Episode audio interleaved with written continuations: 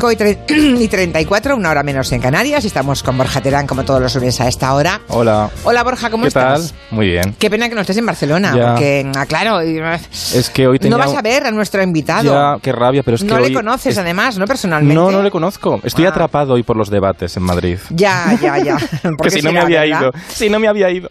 Bueno, pues eh, este año se cumplen 60 años del comienzo de emisiones de televisión española en Cataluña. Eh, fue un 14 de julio del año 59. Eh, Creo que el que habló, habló por primera vez fue José Sí. Luis Barcelona, ¿no? Presentando un, un espacio. En el balcón del Mediterráneo, que se llamaba en los estudios Miramar, que por primera vez eh, se vio a la Guardia Urbana. Hubo un espectáculo con la Guardia Urbana de Barcelona, fíjate. Ah, cómo ha cambiado la televisión, ¿eh? ¿Salía la Guardia Urbana? Sí, estaba ahí la Guardia Urbana. La primera imagen fue la Guardia Urbana y la banda de- del portaaviones de Roosevelt. Ya. Tú fíjate cómo ha cambiado la televisión. Igual vuelve la semana que viene esto, ¿eh? De las guardias urbanas en las televisiones. Cuidado. Bueno, el caso es que para hablar de los 60 años de- del comienzo de, de televisión española en Cataluña, Borja Terán dice, tiene que venir... mm, bueno, Sí. yo creo que es el alma de televisión española en, Ca- Cataluña. Sí, muchas veces hablamos de Chicho Ibañez Serrador eh, como el alma de la televisión. Sí. Eh, bueno, yo creo que es en Cataluña, en, en San Cugat y en Miramar, Mm. es el Chicho Ibañez Serrador, el homólogo, ¿no? Yo creo. Pues yo creo que no te quedas... mm, No, no, no, para nada. No, Me no, no. parece que exagera. No, no. Se llama Sergi Schaff. Señor Schaff, buenas tardes. Buenas tardes. Estoy encantada de que estés aquí sentado. Muchas gracias. Porque ya, ya he dicho hace un momentito que aquí este caballero es mi padre televisivo, ¿no? Sí, un poco. Un poco no, un, un- un poco no. eh, todo? es- Un todo, un todo, efectivamente. Es- es- he propiciado el reencuentro. Sí, sí, sí. Bueno, hacía, hacía tiempo que no nos veíamos, Sí. nos oímos no hace mucho. Sí, nos vi. Sí, pero verse hacía ya algún tiempo que no coincidíamos. Aunque trabajamos juntos la última vez hace 12 años, ¿no? Más o menos. Ya tanto. Pasa el 12. tiempo. Hoy no sé, pero es, es tremendo, es tremendo. Quizás sí, ¿eh? Bueno, el caso es que eh, Sergi Jaff no está en el minuto cero de- del centro de Miramar. No estoy con la Guardia Urbana. No, hombre, no sé, No. ni con la Guardia Urbana, porque entonces era un niño, tenía 21, 22 años, ¿no? Era, era un chico pequeñito, ¿no? Pero no llegó mucho más tarde, ¿no? No, yo oficialmente llegué allí el 63. 63. Antes había hecho algunas cosas porque yo estaba de montador musical en Radio Nacional y hice algunos montajes musicales para algunos programas de los cuales no tengo ni recuerdo. ¿eh? Y esto pues sí hice algunos, pero así de entrar de, de ayudante porque yo dejé la radio y me quise dedicar al cine y, y no me he dedicado. ¿no? Bueno, no, pero no salió lo del... Bueno, pero Bueno, salió... bueno, pero todos sus, todos sus programas, ahora lo hablaremos, todos sus programas tienen ese- esos trucos del teatro que también ha aplicado del cine, de, bueno, de la afición televisiva, tanto a, a la afición como al entretenimiento. Lo sigue aplicando en Saber Sí, Ganar, sí. yo creo. Yo creo. Es que, lo que podemos. no, es que yo, ahora los, los oyentes que tenemos más jóvenes, que nos comentan y tal, estarán diciendo, ¿quién es este señor? Pero si les ponemos este corte de audio de Jordi Hurtado, dirán, anda, Amigos y amigas, niños y abuelos, muy buenas tardes y bienvenidos a Si lo sé, no vengo. El programa concurso. Ey, de la pensabais que era saber y ganar, ¿eh? Pero no. No, luego también podremos saber y ganar. Que, que, por cierto, eh, es curioso como el nombre de, de Sergi Schaff está asociado a, a saber y ganar, incluso para. porque tú nunca sales en pantalla. ¿O no? ¿Alguna vez he Sí, pero, eh, muy, no, pero, no muy poquito y sin embargo eh, la marca, ¿no? La marca Sí. de, de Sergio Schaff está ahí patente. Yo creo que rápidamente deberíamos hacer un poco un recorrido por la vida por la vida de Sergi Schaff, eh, Borja, Venga, para que se sitúen los oyentes, porque cuando si nos ponemos a hablar de los programas que ha creado o ha dirigido o ha realizado o aquellos que bajo su mandato en televisión española en, en Cataluña como máximo director han triunfado en la tele para toda España, yo creo que los oyentes van a quedarse Es ah, imposible. impresionados. Y, ¿no? y es imposible porque hay mucho. Yo he hecho Muchos. también he traído otros programas que no ha hecho él, pero que también tienen una, una cierta unión. Pero yo creo que tenemos que, eh, que recordarlo primero por los dramáticos, ¿no? Que porque Sergi Chaff ganó un Ondas Sí. con Salomé Sí. De Nuria Espert. de Nuria Yo- Espert. Yo, precisamente como realizador he hecho lo que he hecho más son ficciones, ¿eh?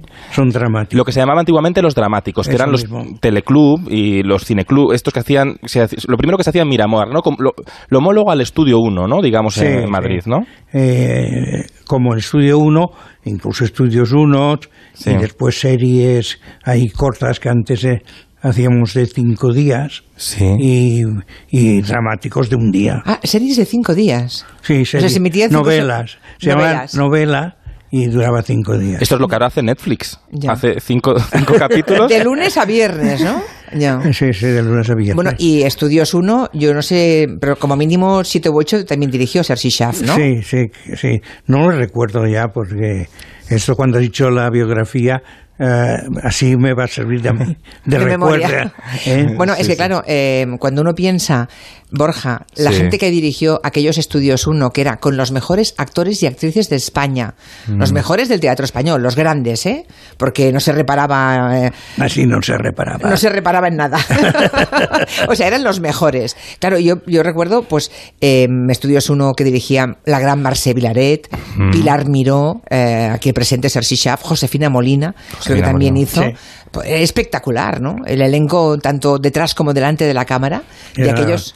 Sí, sí, era gente que además estábamos muy vocacional, muy, muy entregados, ¿eh? Te- se trabajaba sin parar. ¿eh? De- Era una televisión muy artesanal y Sí, eso sí, le daba una eso, textura muy especial. Sí, le- sí, sí, bueno, sobre todo artesana. Y luego, eh, en esa época. Aún no eras el máximo responsable de televisión española No. en Cataluña. Eras, digamos, un realizador, director de programa, de los programas que dirigías y realizador. Pero aún no eras el director. Pero es que bajo la batuta de Sergi Schaff, eh, aunque ya no él como realizador o como director, sí que surgen un montón de programas, ¿no? Ahí está El Tiempo es Oro, con Sí. Constantino Romero. Ahí está el 3x4, que 3x4 lo pariste tú, ¿no, Sergi? Sí. Mm, Claro, La Luna... Y, y allí estuviste tú. Sí, ¿eh? la luna, que la parimos un poco a Sí, medias, ¿no? ah, Haciendo claro. ahí... en- Primero hicimos una versión catalana Sí. y después hicimos la versión Y, para todo y. Sergi, ¿cómo descubriste a Julia? Que eso a los oyentes del programa nos interesa. ¿Eh? Pues con Julia nos pusimos, nos pusieron de acuerdo, o sea, nos presentaron para hacer un programa que yo creo que se llamaba La Gran Prueba, ¿no? ¿O una historia Para- particular, puede ser? No, no, no. No, no, no, que va, que va. Eso fue Ah, antes. eso, eso fue una cosa fuera de toda Sí. eh, de todo el marco televisivo Sí. conocido. Y allí hicimos un, como un piloto. Un piloto que era para Galicia, me parece, ¿no? Sí. Era para la televisión gallega. Y entonces alguien le pidió a Sergi Schaff, tengo aquí una, he conocido una chica, a ver qué tal lo hace, a ver qué te parece, ¿no? Sí, y me pareció muy bien. Y a mí, sobre todo, sí he, he trabajado con tres o cuatro presentadores que todos eh, venís de la radio. Sí, es porque, verdad. Porque yo creo que la gente de la radio, como sabe hablar, es es- es súper útil para los programas. Y entonces eh, vi a Julia en este en esta especie de, no sé, de prueba, piloto, Sí. cosa rara. Hicimos la prueba, pero vi que, que estaba ya para realizar ahí presentar programas. Y tenemos, tenemos el... Y entonces eh, cuando tuvo la sí, primera sí, oportunidad ya. me llamó, claro. Te llamó y eh, tenemos el- un fragmento del primer 3x4 que Julia estaba ya, que sabía todas ya. El nombre de nuestro programa, como acaban de comprobar, es 3x4. Tenemos un contundente pretexto para que ese sea el título de este concurso. ¡Qué Y es que vocecita! las dimensiones de todas las pantallas de televisión, incluida la suya, en la que está viéndonos ahora mismo, tiene 3 de alto por 4 de ancho. Hasta Ah. eso está obsoleto ya ahora, Sí, ¿no? sí, esto ahora, ya no. esto ya del 3x4 no pinta nada. Antes sí que eran las proporciones, Sí, pero ahora, claro. ahora ya no, ¿no? ¿Cómo ha cambiado la tele, Sergi? Muchísimo, muchísimo. Yo recuerdo las enseñanzas tuyas como jefe, como director, como creador. Y yo creo que todo lo que tú decías que no se podía hacer en la tele, es que es lo único que ahora se hace en la tele. Ya, bueno, bueno, Es esto claro. Porque- ay, ¿qué, qué decías que no se puede hacer en la tele? Que esto me interesa mucho. a ver, a ver qué lo diga. No, sé, no, por ejemplo, comer. Ah, bueno, claro. Bueno. Sergi Ya. decía, comer en la tele queda muy Pero- asqueroso. pero no yo creo- comer en la tele. Pero, sí, pero- sí, y decía no, que no, no puede nadie salir comiendo. Exacto. Y, y me acuerdo que había a pruebas que era a base de comer y dije, no, no, no, las tachaba todas. Sí, pero, exacto. pero yo creo que eras, fuiste mi pionero en romper la cuarta pared del plató. De, Sí. eh, Así lo sé, no vengo, era una locura del programa. Era un, un programa visualmente, por ejemplo, muy moderno, ¿no? Con ese- esos fondos de luces, con muchísimas luces de estas para que el, espe- el ojo del espectador no se no, no pierda la atención. Eh, mil personajes, ¿no? Incorporabas muchos personajes. Era un programa Sí. con mucho ritmo, que dirían ahora, ¿no? Sí, sí, sí. Es que es, fue realmente el, primer programa que echamos para adelante con otro Sergio que estaba en la televisión, Sergio Gil, y los dos, a ver, a ver, a ver quién decía la cosa más a, Bueno, apabullante, ¿sabes? Te aseguro que las reuniones de Sergio, de Sergio Gil y Sergi Schaff, Borja y queridos Sí. oyentes, aquello sí que era un brainstorming. Y lo demás son historias, ¿eh? Sentarse allí en medio de estos dos, mm, peloteando y la- la- jugando al ping-pong con las ideas de televisión, me parece fascinante. Es uno de los aprendizajes que no olvidaré en mi vida, vamos. Y Sí. después aprovechábamos también mucho el, el cine y cuando veíamos lo que veíamos en el cine lo hacíamos en la tele. Y decíamos, he visto esto con esto, vamos a hacerlo. Y Claro. después dándole al coco, claro. Y luego la realización impecable, es decir, un salto de eje, eso que se llama un Ah. salto de eje, que ahora, yo no sé si tú te das cuenta de eso, Borja. Sí. En la tele actual hay saltos de eje casi todos los días y se quedan tan anchos. Claro. Pero Eso era un pecado mortal hasta hace Sí, sí, poco hasta tiempo. hace ¿no, nada? ¿no? Porque Sí, sí, y yo sobre todo a mis, los realizadores que estaban bajo mis órdenes siempre se los criticaba tremendamente. Bueno. Decía, aquí te ha saltado el eje, aquí tal. Eso no puede ser. Ya no hablemos de un plano desenfocado. Bueno, esto... No hablemos de la luz mal puesta. Es que eran otros tiempos en que la exigencia era máxima. Claro, como ahora toda una rapidez y todo está sujeto a la rapidez. Antes, por ejemplo, los dramáticos, yo me acuerdo que hice un, que fue una cosa extraordinaria, un estudio uno Sí. que estuve como 20 días para hacerlo. Claro. Y, y ahora, oye, eh, tres días, cuatro días, cada día hay que sacar 10 minutos buenos y rápido. Vamos a repasar un poquito, Borja. Sí, vamos a porque recordar- Nos, nos ha traído Borja Terán, Sergi, una serie de programas un poco para hablar de lo que era televisión española en San Cugat. He traído un batiburrillo, pero ahora que estaba hablando de los dramáticos, he traído, que es el último corte, Quintanilla, el de Salomé, tenemos un fragmento de Núria Espert con aquel Salomé A en ver, a catalán. ver, A ver. Ara la besaré. La mossegaré amb les meves dents com si fos una fruita madura. Jo besaré la teva boca, jo Canaan. Ara la besaré. Salomé eh, con Nuria Esper en la versión de Terence. Terísimo, sí. Que por cierto, Terence Moix, que era un escritor eh, que no se había aproximado a la tele, digamos, como presentador, también le convenciste tú, Sergi, Sí. para que hiciera tele. También, también. ¿Cómo se llamaba aquel programa de Terence? Terencio la Fresca. Terencia la Fresca. Qué buen, luego- pro- qué buen nombre, ¿eh? Ese es buenísimo. Sí, sí, sí. Fue. Y hacía entrevistas, sí. Mm. Bueno, es que hubo un tiempo en que Televisión Española en San Cugat tenía un espacio diario para toda España. Sí, esto era una de mis obsesiones mientras estuve de jefe allí, que era a ver, tener un programa en la primera cadena. ah, Cada día. noches, en- bueno, cada día. Hombre, hubo una época que lo conseguimos, ¿eh? Una época que había El Tiempo es Oro, Tribunal Popular, La Luna y había, alguno, y había algo más. Pero esto to- no estaba el mismo, no era el mismo día. No el mismo día, ¿no? No, no, en el mismo tiempo. Bueno, Mm. desde luego que, desde luego que Sa- San Cugat fue una San Cugat y primero Miramar, pero siempre fue una factoría que en este momento que Sí. se está volviendo a centralizar todo, eh, ¿no? Eh, creo que la diversidad era muy importante y sí que aportaba una diversidad creativa eh, que jugaba con la creatividad sin miedo al surrealismo. Fíjate lo, lo que os digo, ¿no? Era, un- era- tenía, San Cugat tenía una- un prisma muy especial a la forma de entender la televisión. Era un plus de, de calidad, un plus de creadores, una cantera de profesionales. Una cantera, yo creo, Sí, efectivamente. fe- es que Sí. hubo una coincidencia, no se sabe por qué, que coincidimos mucha gente de diferentes caminos, ¿eh? de, de diversas procedencias y esta, éramos relativamente buenos.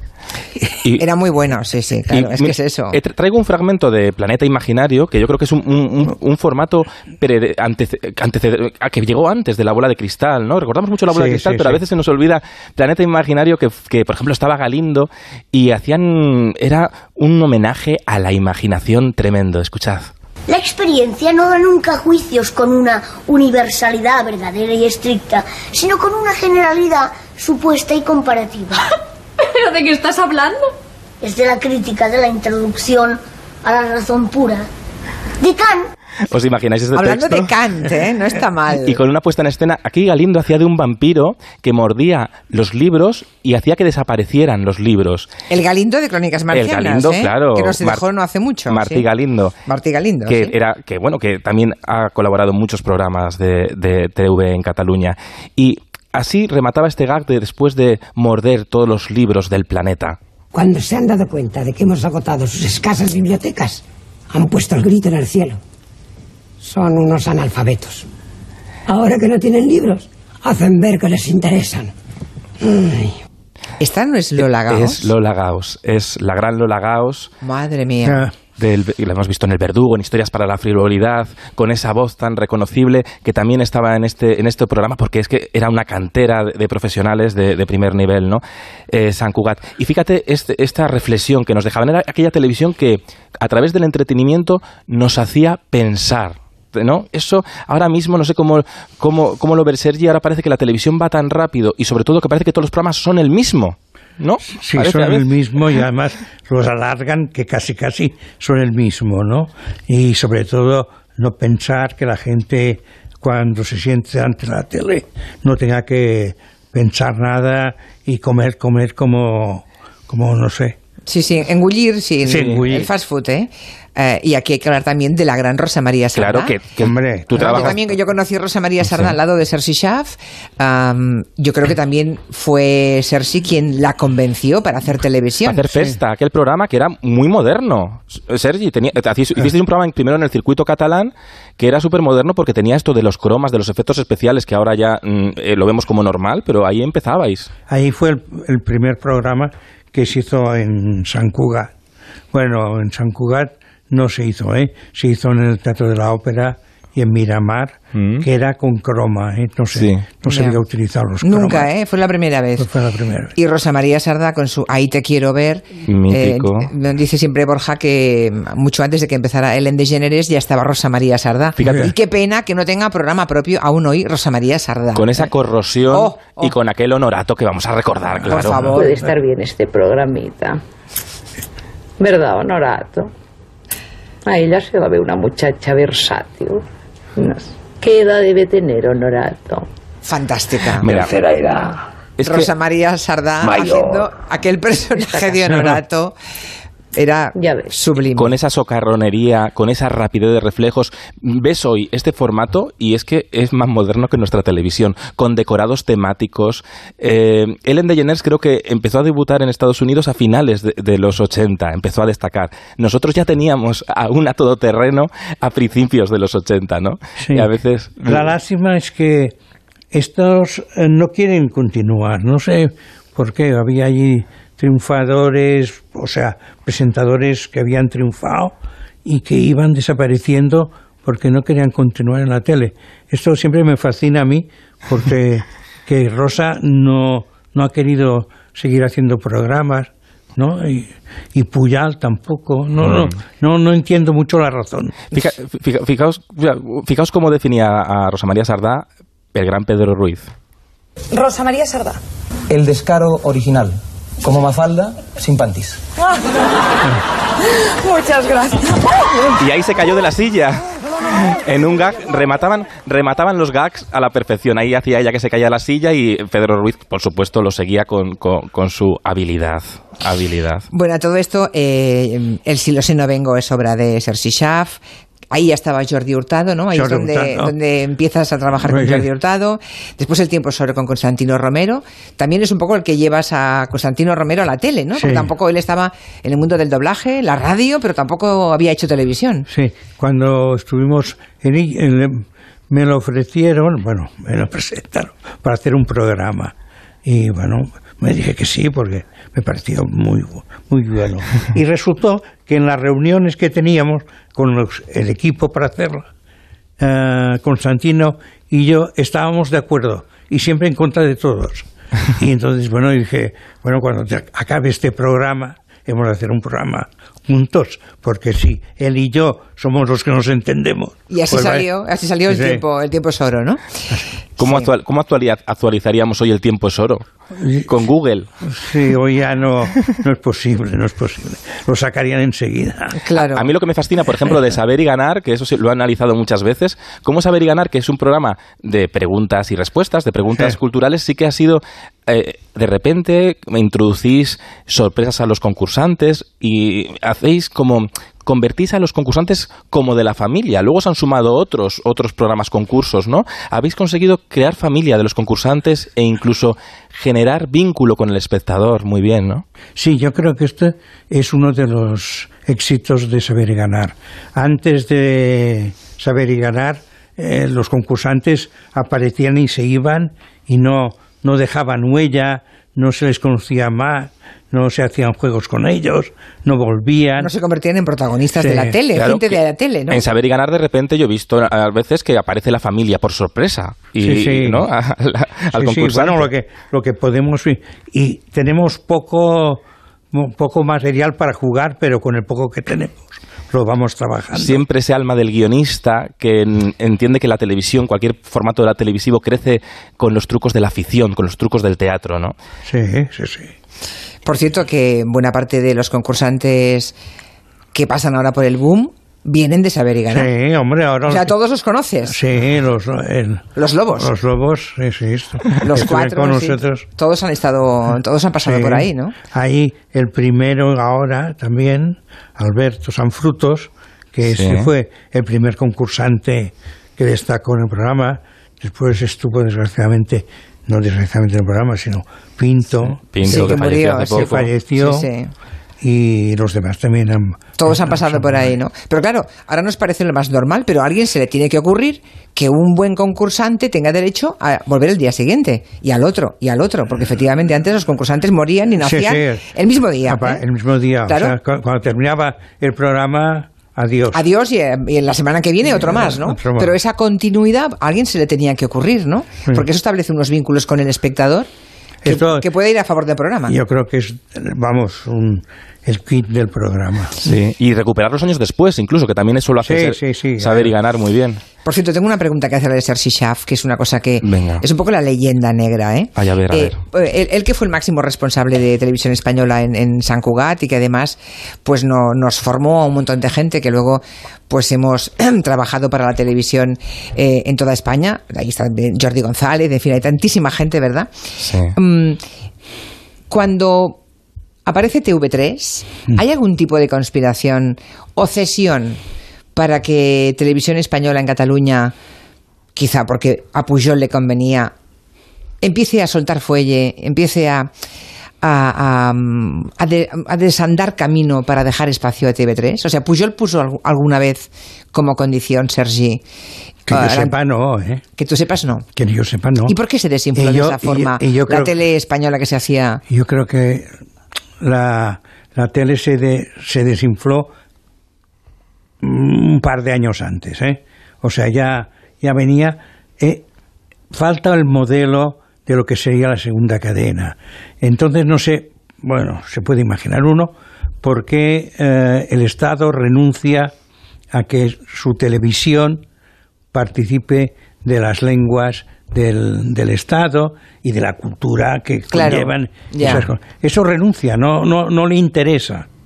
Y no lo hace. Qué y- error, ¿no? Hombre, Claro, error. porque si no dejan que se hable en esa lengua solamente el que gobierna en esa comunidad. Claro, claro. Y se deja, por tanto, políticamente en manos de esas pero personas. y, eh, a, otro nivel, Mm. no de nivel de eso que decías tú de Pujol, sino más abajo, que he tenido discusiones en esos fuertes de que no, no, no, no, no. Y yo siempre les decía, no sabéis lo que estáis haciendo. Claro, efectivamente. Interesante, ¿eh, Borja? Mm, Muy interesante, muy Claro. interesante. Y Claro, es que fíjate, estamos hablando de finales de los 80 y la tele entonces, ah, aparte de que tenía su, su desconexión local para hablar en Sí. las lenguas vernáculas, en Galicia, en Cataluña, en País Vasco imagino que también, aparte de eso, se estaba tan descentralizado que desde el estudio de San Cugat en Cataluña se emitía para toda España muy a menudo. Ahora ya no quedan Ahora programas, ¿no? Y, eh, No, no quedan. Ahora nada, todo se hace desde Madrid. Saber y ganar. Está más descentralizado. saber Sí. ganar es el gran su- superviviente, ¿no? Eh, Sí, yo siempre que puedo insisto en esto, pero están, están cerrados allí en Prado. O sea que la 2, eh, tú verías, Sergi, que fuera una cadena del Estado eh, Claro. para que en cada una de las comunidades encontrase el camino para llegar a todo el mundo, Sí. ¿no? En su lengua vernácula también. Pero como estos renunciaron, ya entiendo yo que tampoco se puede seguir. Si eh, eh, el modelo es que la televisión eh, autonómica eh, esté fuera de TVE, pues, pues allá ellos que, que lo han hecho. Existe menos, hay muchos factores, ¿no? Pero también creo que hay un, un temor a la diversidad que nos enriquece, ¿no? Y, y al final también eso merma la creatividad. Y tenemos mucho miedo, las- los directivos de las cadenas tienen mucho miedo a apostar por programas que se salían del guion. Y por eso nuestra televisión está un poco atascada, y televisión española en particular, que tiene que ser una factoría de entretenimiento que se atreva a las ideas, que rompa con lo obvio y que de nuevo dé oportunidad a nuevos talentos, a nuevos profesionales, como pasaba en TV Cataluña con tanta cantera que, ¿no? De, Sí, no, no. eh, renunciaron y quieren siempre lo mismo, pero ahora, ahora el, el problema se ha agravado mucho, ¿eh? Porque ahora todas las teles, eh, eh, como más liado sea, más bajo, más el nivel esté más, más al, a ras de suelo, mejor, que se entienda todo, que no Sí. haya... Los que no- programas, por ejemplo, como recordar a Rosa María Sarda, no, dirían los directivos, es que no se entiende el humor porque no tenemos ironía. Mal. En fin, qué bien, qué bien haber estado en primera línea eh, con Sergi Schaff y con, sobre todo con él, Muchas eh, gracias. y con tanta gente de la que aprendí tanto. Y qué aún- suerte tuvimos los espectadores de esa generación de aprender tanto de vosotros. Ya está, ya hemos hecho jardín completo. Sergi Schaff. Oye, me habéis dejado. Hasta siempre, Sergi. Muchas gracias, hasta siempre. Hasta la semana que viene, Borja. Adiós. Noticias que son las seis.